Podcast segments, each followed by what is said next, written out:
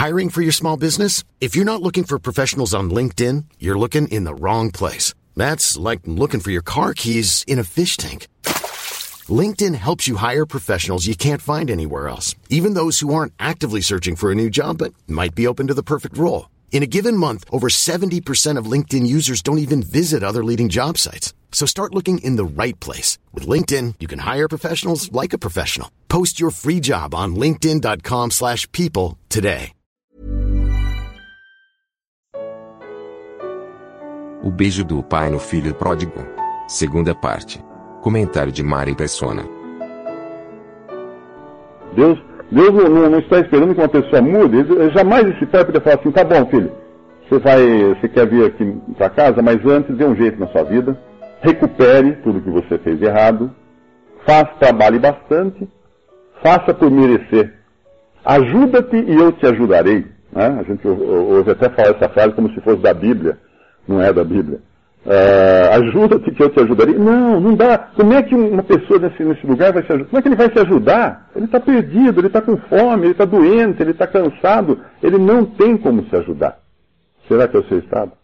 Deus permite, às vezes, que a gente chegue no, no fundo do poço, que a gente descubra que não tem recursos mais, que a gente não tem mais de onde tirar forças para continuar vivendo. E é nesse momento que nós temos um encontro com Deus. E é nesse momento que nós estamos prontos para ser abraçados por Deus. Antes, talvez não.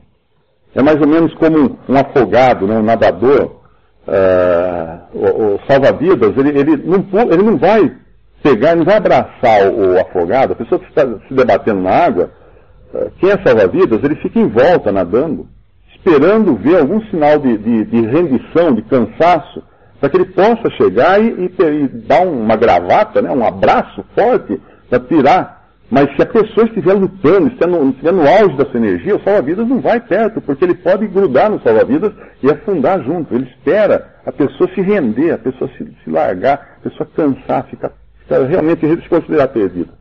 Porque ele é salva-vidas. Caso contrário, não seria salva-vidas. Ele seria apenas um assessor de salvação, alguma coisa assim. Não, ele é salva-vidas. E Deus não quer, Deus não está esperando pessoas que se salvem, pessoas que se melhorem, pessoas que se aprimoram. E aí, aí entram as religiões. Porque qualquer religião diria para esse filho: vai se arrumar, vai reencarnar 300 vezes, vai dar bastante esmola. Mas como você não tem nem medinar, mas então trabalhe para ganhar, para dar esmola, fazer o bem, ajude o seu próximo. Depois você vem aqui. Deus não faz isso. E quando esse rapaz chega, é o pai quem o veste. É o pai que coloca um anel no seu dedo como sinal de comunhão agora com Deus. É um pai que coloca sandálias nos seus pés, mostrando para ele como vai ser o caminhar dele. É o pai que faz tudo. E o pai, obviamente, não vai colocar ele como empregado. Ele é filho. Ele é filho. E muito contrário, é uma festa, que é regozijo. Não há lembrança das coisas que ele fez. O pai não fala, tá bom, vamos agora dar uma lista de tudo que você fez errado, vamos discutir essas coisas. Não. Não, ele voltou. Ele está em casa agora. Ele está salvo. E o pai disse ao seu servo, fazer depressa o melhor vestido, vestilho, ponde-lhe um anel na mão e parte nos pés e trazei o bezerro cevado e matai-o. E comamos e alegremos-nos.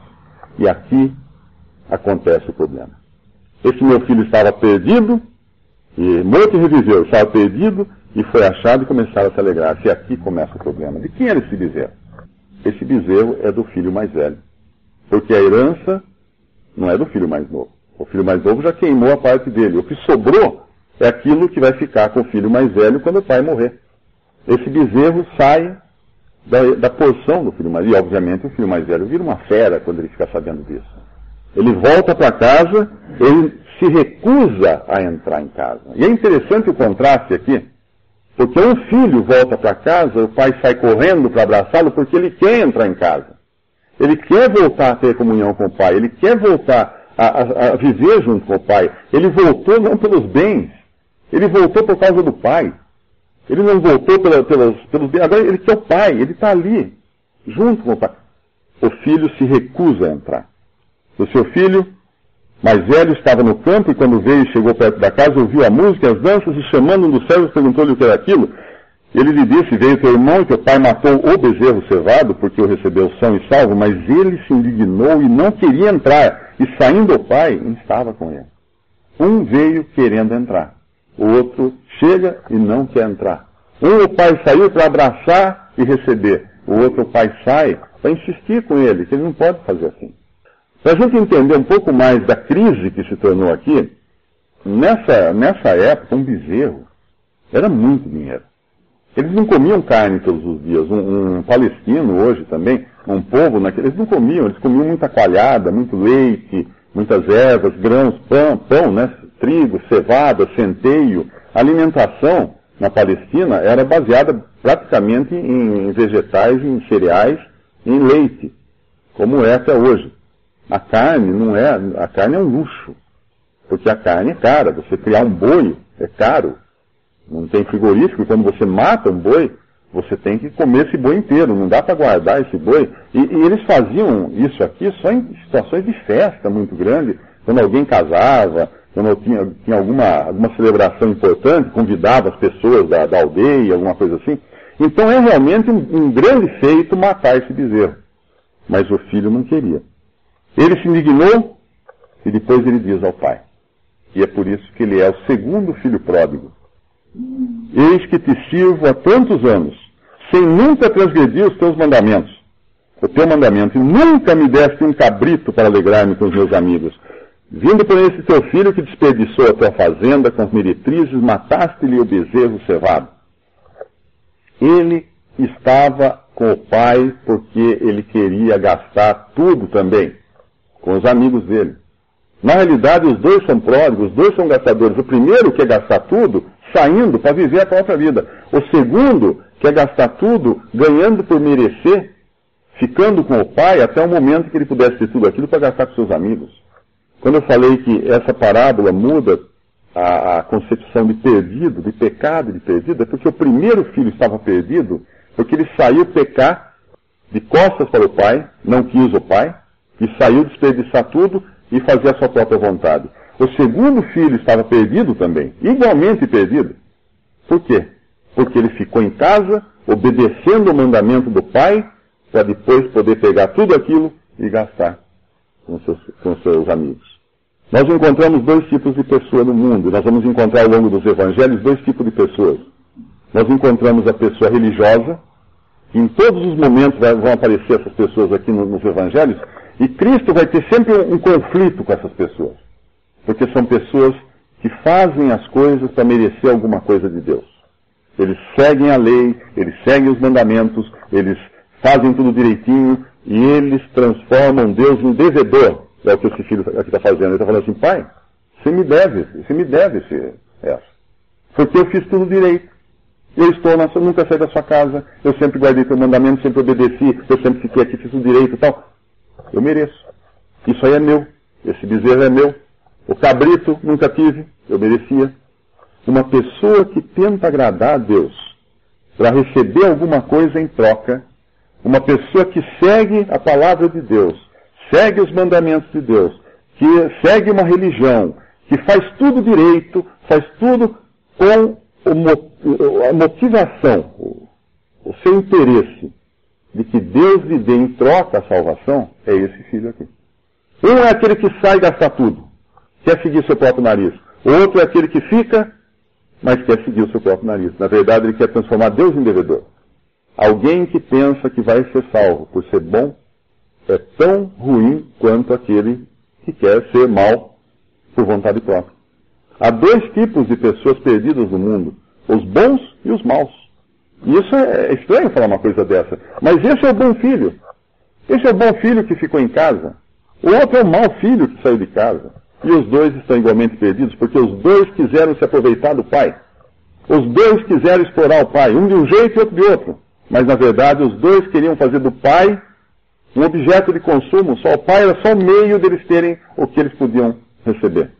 Uma pessoa que vai a uma igreja, uma pessoa que, que lê a Bíblia, uma pessoa que faz caridade, uma pessoa que segue os mandamentos de Deus, pensando que com isso ele vai poder receber de Deus a vida eterna, ele está usando a Deus. Ele está usando a Deus, ele quer, ele quer, ele está explorando a Deus. Nós vimos então que existe um conceito totalmente diferente no cristianismo, que Deus é um pai.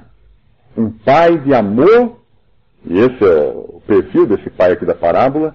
Existe um outro conceito também completamente diferente do que você encontra em todas as, todas as religiões, de que perdido não é aquele que vive uma vida má, uma vida malévola, né? uma vida perniciosa, prostituta, ladrão. Perdido também é aquele que vive uma vida religiosa.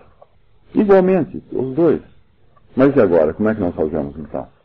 Como resolver essa questão? Então, se eu, se eu for mal, eu vou para o inferno. Se eu for bom, também vou para o inferno. E agora? Como é que eu faço? Se esse filho mais velho fosse realmente um filho mais velho, uh, obediente ao pai, mas no sentido de quem uh, amasse o seu irmão, o que ele faria aqui no momento desse? Pai, eu vou atrás do meu irmão. Eu vou atrás do, do, do teu filho mais novo. E eu vou procurá-lo. E eu estou disposto a gastar tudo, a minha parte da herança, eu vou gastar tudo para trazê-lo de volta para casa, porque eu amo. Infelizmente, esse não é o perfil. Mas há um terceiro filho que você encontra na Bíblia, que é o único filho de Deus. Aquele que é o único gerado por Deus, que é Jesus. O único. Deus se fez homem na pessoa do seu filho Jesus e veio a esse mundo. Esse filho tem um comportamento totalmente diferente desses dois aqui. Primeiro, ele estava no céu, junto com o seu pai, Deus Pai, e ele é Deus, Deus Filho, e ele tinha tudo.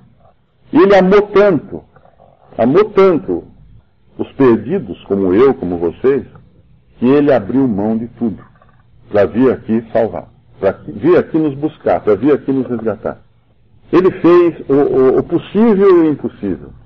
Quando não, não havia mais nada a ser feito, quando havia, não havia nenhum argumento que pudesse resgatar o homem, tirá-lo da sua condição de perdido, de inimigo de Deus, de desobediente, de, de, destinado ao juízo eterno, ele deu a sua vida. Não há bem mais precioso que alguém possa dar do que a sua própria vida. Ele gastou, por assim dizer, aquilo que ele tinha de mais precioso. Ele deu a sua própria vida para salvar o pecador. Porque na cruz, uma coisa importante entender é que Cristo não foi um mártir, não foi um Tiradentes, uma versão antiga do Tiradentes, que foi lá sofrer por uma causa, morrer por uma causa, para dar exemplo para que as pessoas também morram por uma causa importante. Nada disso. Ele foi morrer como substituto do pecador.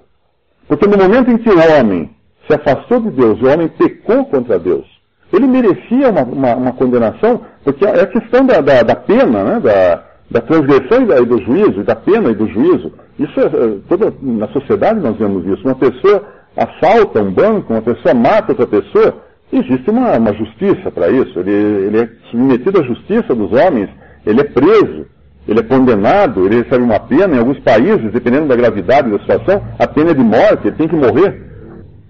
E não é diferente nas coisas de Deus. O homem tinha que morrer, porque o homem é pecador. Nós, quando falo homem, cada um de nós, nós merecíamos a pena por causa do pecado. Mas Deus nos amou. Deus olhou para nós, Deus viu o nosso estado perdido, arruinado, e falou: Eu vou salvar. E Cristo, esse filho obediente, esse filho perfeito de Deus, veio até aqui, foi até a cruz, se deixou pegar na cruz, e naquelas três horas de trevas na cruz, ele recebeu sobre o seu corpo os pecados daqueles que creem nele, recebeu, recebeu o juízo de Deus. Ele foi castigado ali como substituto. Uma pessoa que hoje crê em Jesus como seu Salvador, tem os seus pecados completamente perdoados por Deus. É como se você tivesse sido condenado à morte, está esperando a sua execução, vem uma pessoa e fala assim, olha, eu consegui com o juiz tomar o seu lugar. Eu confessei o crime no seu lugar, por procuração, por substituição. E aí, digamos que esse, você saísse e essa pessoa fosse e morresse. A pena foi cumprida. Ninguém pode condenar à morte duas pessoas, uma pessoa duas vezes. Uma pessoa que já morreu, morreu. E quando uma pessoa crê em Cristo, ele é dado por morto. Ele é dado por morto. Ele é dado por alguém que já cumpriu a pena. E Deus pode aceitar e receber essa pessoa agora. Essa história dos dois filhos nos mostra uma coisa importantíssima, que é a compaixão de Deus para conosco. Não há outra forma de você chegar a Deus. As religiões vão querer que você seja o primeiro filho arrependido. Ah, tá vendo? Sofreu, agora volte para casa arrependido e você então vai receber. As, as religiões vão querer que você talvez seja o segundo filho, transformar o primeiro no segundo. Fique em casa agora, trabalhe direitinho e quem sabe um dia você vai merecer receber de Deus, do seu Pai, a salvação.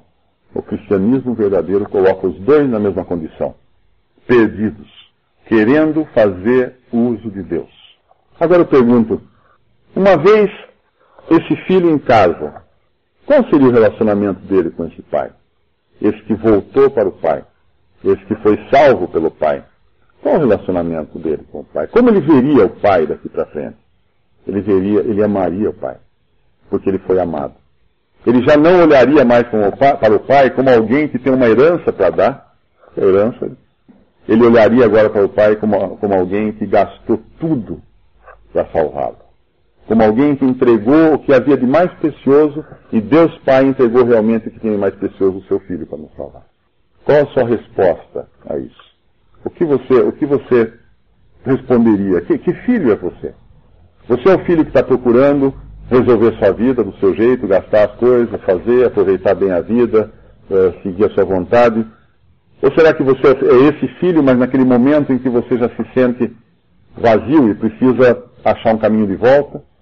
Ou você é o filho religioso que tenta fazer tudo direitinho para assim transformar o pai no seu devedor, poder cobrar dele falar assim, tá bom, já fiz tudo, agora me dá, me dá a minha parte. Que tipo de filho é você? Qual desses filhos aqui na parábola é você? Aquele que realmente crê no Senhor Jesus Cristo como Salvador, passa a ter um relacionamento com Deus diferente. Não mais olha para Deus como alguém que quer receber alguma coisa de Deus. É claro que Deus é, é, é, seu pai a partir do momento que ele crê no Salvador, mas ele não olha mais para Deus como alguém que vai. Eu não vou fazer mais alguma coisa para Deus para merecer, para merecer o favor dele. Não? Como? Eu, eu já recebi tudo que, tudo que Deus podia me dar, a salvação perfeita e eterna da minha alma. Agora, se eu fizer alguma coisa para Deus, vai ser uma expressão de gratidão, vai ser uma expressão de louvor, uma expressão de agradecimento pelo que ele já fez. Não tente salvar a si mesmo fazendo alguma coisa para Deus. Aceite a salvação que Deus dá por graça somente. O favor imerecido, você não merece, nem eu mereço. Aceite para passar a ter esse relacionamento com Deus de alguém agora que pode chamar Deus de Pai. Algo que nenhum judeu no Antigo Testamento tinha coragem até de chamar. E quando o Senhor Jesus esteve na terra, ele também revelou esse, essa nova forma de relacionamento com Deus chamá-lo de pai. Em alguns momentos ele chamou a Deus de papai, de papai, no sentido mais íntimo da palavra. Esse Deus que está chamando, esse Deus que está abraçando, esse Deus que está beijando, esse Deus que convida. Isso é o Evangelho. O Evangelho não é uma lista de regras. O Evangelho é o amor de Deus expresso de tal maneira que deu o seu próprio Filho para morrer por nós e nos salvar.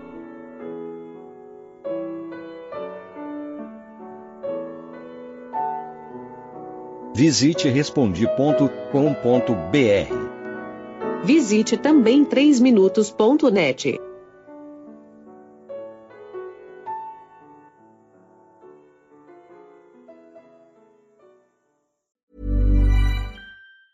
Planning for your next trip? Elevate your travel style with Quince. Quince has all the jet setting essentials you'll want for your next getaway, like European linen, premium luggage options, buttery soft Italian leather bags, and so much more and is all priced at 50 to 80% less than similar brands. Plus, Quince only works with factories that use safe and ethical manufacturing practices. Pack your bags with high-quality essentials you'll be wearing for vacations to come with Quince. Go to quince.com/pack for free shipping and 365-day returns.